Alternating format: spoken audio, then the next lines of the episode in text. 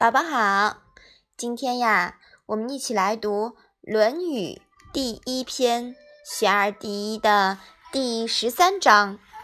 你先来读一下好吗？有子曰：“信近于义，言可复也；恭敬于礼，远耻辱也。因不失其亲，亦可宗也。”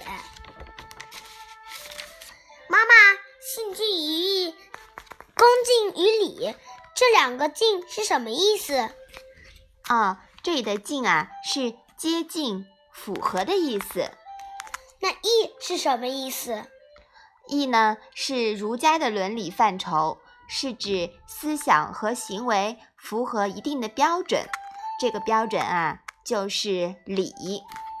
那“复”是什么意思？是不是复习的意思呢？哦，不是，言可复也。这个“复”呢是实践的意思，那“因”是不是因为的“因”呢？啊，这个“因”啊是女字旁的那个“因”的意思，就是姻亲关系的意思。在这里呢，泛指依靠、凭借。妈妈，你可以帮我把这一章联系讲一遍吗？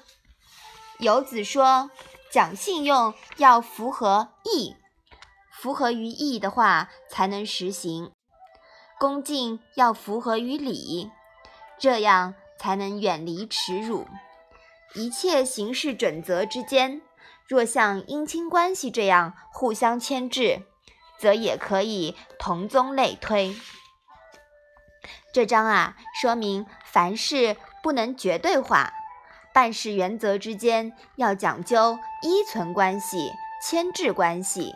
灵活处理，否则啊，就会落入教条主义。凡事绝对化了，就会被人当作常规加以利用。好事呢，也变成了坏事。